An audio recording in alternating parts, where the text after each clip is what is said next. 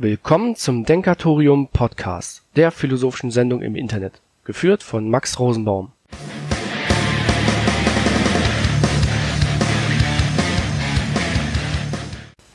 Wie letztens schon äh, im Blog angesprochen, ich, möchte ich heute über einen Artikel in der Abenteuerphilosophie sprechen. Er trägt die Überschrift Warum wir Gott nicht töten können, von der ewigen Sehnsucht nach Transzendenz. Hört sich jetzt erstmal ein bisschen, bisschen schwierig an. Er ist im, im Teil, äh, im, im Unterteil von der Abenteuerphilosophie im Philo Spirit, also wo es auch um, um religiöse Fragen geht. Angeführt wird dabei ein Zitat von Friedrich Nietzsche mit Gott ist tot. Das Zitat geht eigentlich noch ein bisschen weiter, aber für, für diesen Artikel reicht das eigentlich auch und für die Besprechung. Und es, wird die es, es kommt die Frage auf, ob die gottlose Zeit Gott selbst getötet hat. Ob Friedrich Nietzsche das damit meint. Das Problem ist bei ähm, gerade diesem Zitat, was hier und da bei ihm in, in seinen Büchern mal auftaucht, dass es da verschiedene Interpretationen gibt. Und ähm, wenn ich mich jetzt erstmal nur auf den Artikel beziehe, dann geht der Autor davon aus, dass das Göttliche angeblich in dem Menschen lebt und zwar in der Form nach Transzendenz, in der Sehnsucht nach Transzendenz. Transzendenz kommt vom lateinischen Transcendentia und bedeutet ein Überschreiten. Ist also sozusagen die Sehnsucht danach, eine Grenze zu überschreiten oder eine Grenzerfahrung zu machen. Dies kann halt bis hin zur Sucht gehen, als Beispiel wird ähm, da Extremsport an, angeführt, ähm, was aber eine Art fehlgeleitete Suche darstellt. Später führt der Autor in dem Artikel aus, dass es das Heilige eigentlich schon immer in der Geschichte der Menschheit gab. Der Autor vergleicht da äh, in diesem Artikel Menschen und andere Tiere und geht davon aus, dass der Mensch schon seit seinem niedrigsten Entwicklungsstadium religiöse Formen entwickelt hatte. Dies unterscheidet ihn vom Tier und hat den Menschen sogar bis hin zu philosophischen Fragen gebracht, die wir uns heutzutage stellen. Doch selbst Wissenschaftler würden nach dem Autor am Ende ihrer Forschung auf Fragen stoßen, die sich auf das Transzendente beziehen.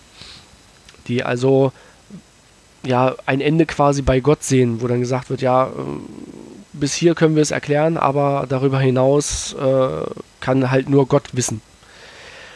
Und somit hat er halt die Vermutung, dass in Menschen als solchen eine Art Intuition vorhanden sein müsse, das sich mit unserer objektiven Welt nicht erklären lässt. Also quasi ein Streben nach etwas Göttlichem oder einem, einer Gottheit, die aber so nicht äh, äh nachvollziehbar ist, weder psychologisch erstmal noch wissenschaftlich anderweitig belegbar sein könnte. Aber die Frage, die sich mir halt natürlich stellt, ist, was meinte Nietzsche denn vielleicht damit, äh, Gott ist tot? Meinte er damit, dass es keinen Gott als solches gibt? Oder wie der Autor der Meinung ist, die gottlose Zeit hat Gott getötet? Oder vielleicht, dass wir über die Idee eines Gottes hinaus sind, dass wir diese Idee gar nicht mehr brauchen. Weiterhin stelle ich mir natürlich die Frage, ob Nietzsches Verständnis von Transzendenz vielleicht sogar ein anderes gewesen ist denn er führt in, ich glaube, es war die fröhliche Wissenschaft auch mit an, oder in der Antichrist, dass der Mensch sich höher pflanzen sollte, anstatt fortzupflanzen. Das ist natürlich ein wesentlicher Unterschied, äh, den er da sieht, weil ähm, das, das Fortpflanzen kann ja im Endeffekt jeder, soweit möglich. Doch das Hörpflanzen, also einen höheren Geist entwickeln, eine, eine höhere geistige Stufe zu entwickeln, das kann nicht jeder. So, und ähm, wichtig finde ich die dabei die Unterscheidung von ähm, in dem gerade auch in dem Text oder in dem Kontext, dass man eine Unterscheidung von Gott und dem Göttlichen macht.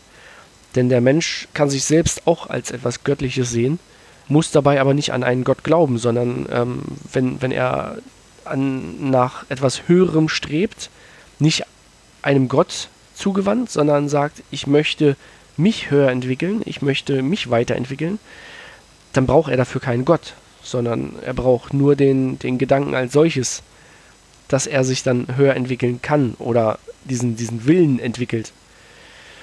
Dementsprechend kann natürlich das, das Göttliche in dieser Sehnsucht nach Transzendenz, also Hörentwicklung oder Über, äh, Überschreitung vorhanden sein, aber man brauch, braucht diesen Gottesglauben einfach gar nicht. Der, der, ist, äh, der ist überhaupt nicht notwendig. Somit könnte vermutet werden, dass Nietzsche damit eher die Idee eines Gottes und die damit äh, verbundene Knechtschaft gegenüber der Kirche und anderen Gläubigen meinte und äh, diese mit diesem Ausspruch dafür auch als hinfällig erklärt hat.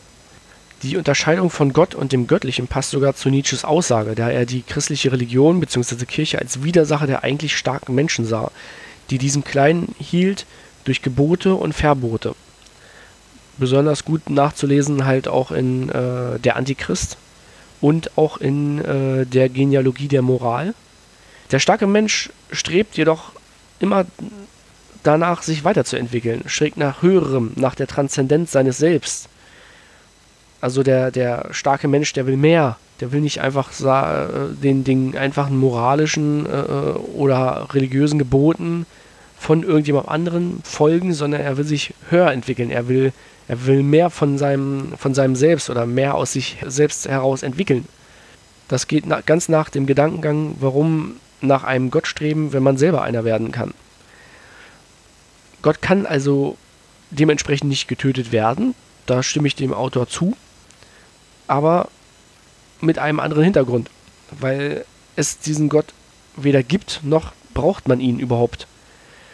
Das Göttliche hingegen kann dem, äh, kann dem Starken bei seiner Hörentwicklung helfen.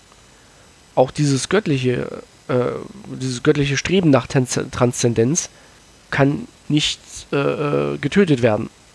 Ich finde es bei solchen Zitaten immer ganz gut, wenn man versucht, äh, natürlich dann, also es ist natürlich schwierig, dann immer, man hat ein Zitat von einem, von einem Philosophen oder einem Denker und äh, möchte das dann gerne äh, ja, großartig bearbeiten oder, oder ähm, verstehen. Das Problem ist oftmals, dass selbst Nietzsche, der einen relativ klaren Geist hatte äh, und auch sehr klar schreibt, dass der ähm, äh, äh, dass diese Zitate ähm, halt immer sehr stark interpretierbar sind. So, und ähm, ich sehe ich seh dieses Zitat wahrscheinlich ein bisschen anders als jetzt der Autor oder als jemand, ähm, äh, der äh, ja vielleicht äh, christlich geprägt ist oder, oder ähnliches. So, und ähm, andererseits finde ich solche Zitate immer mal wieder gut, auch wenn man jetzt nicht äh, die, die ganzen Bücher kennt, die, die ein einzelner äh, Philosoph oder Denker dann geschrieben hat, weil manchmal ist das dann doch sehr komplex. Weil man diese, mit diesen Zitaten kann man über bestimmte Punkte einfach mal nachdenken. Das heißt also, Gott stellt bei Nietzsche vielleicht einfach nur eine, eine Symbolik dar, ähm, beispielsweise von der Moral. Wenn gesagt wird, ja, die, die Moral als solche oder, oder unser gesellschaftliches Konstrukt, so wie wir es haben, benötigen wir eigentlich gar nicht. Ähm, das ist hinfällig, weil wir jetzt an einer Stufe stehen oder an einer Stelle stehen, die, die diese, dieses Konstrukt nicht mehr benötigt.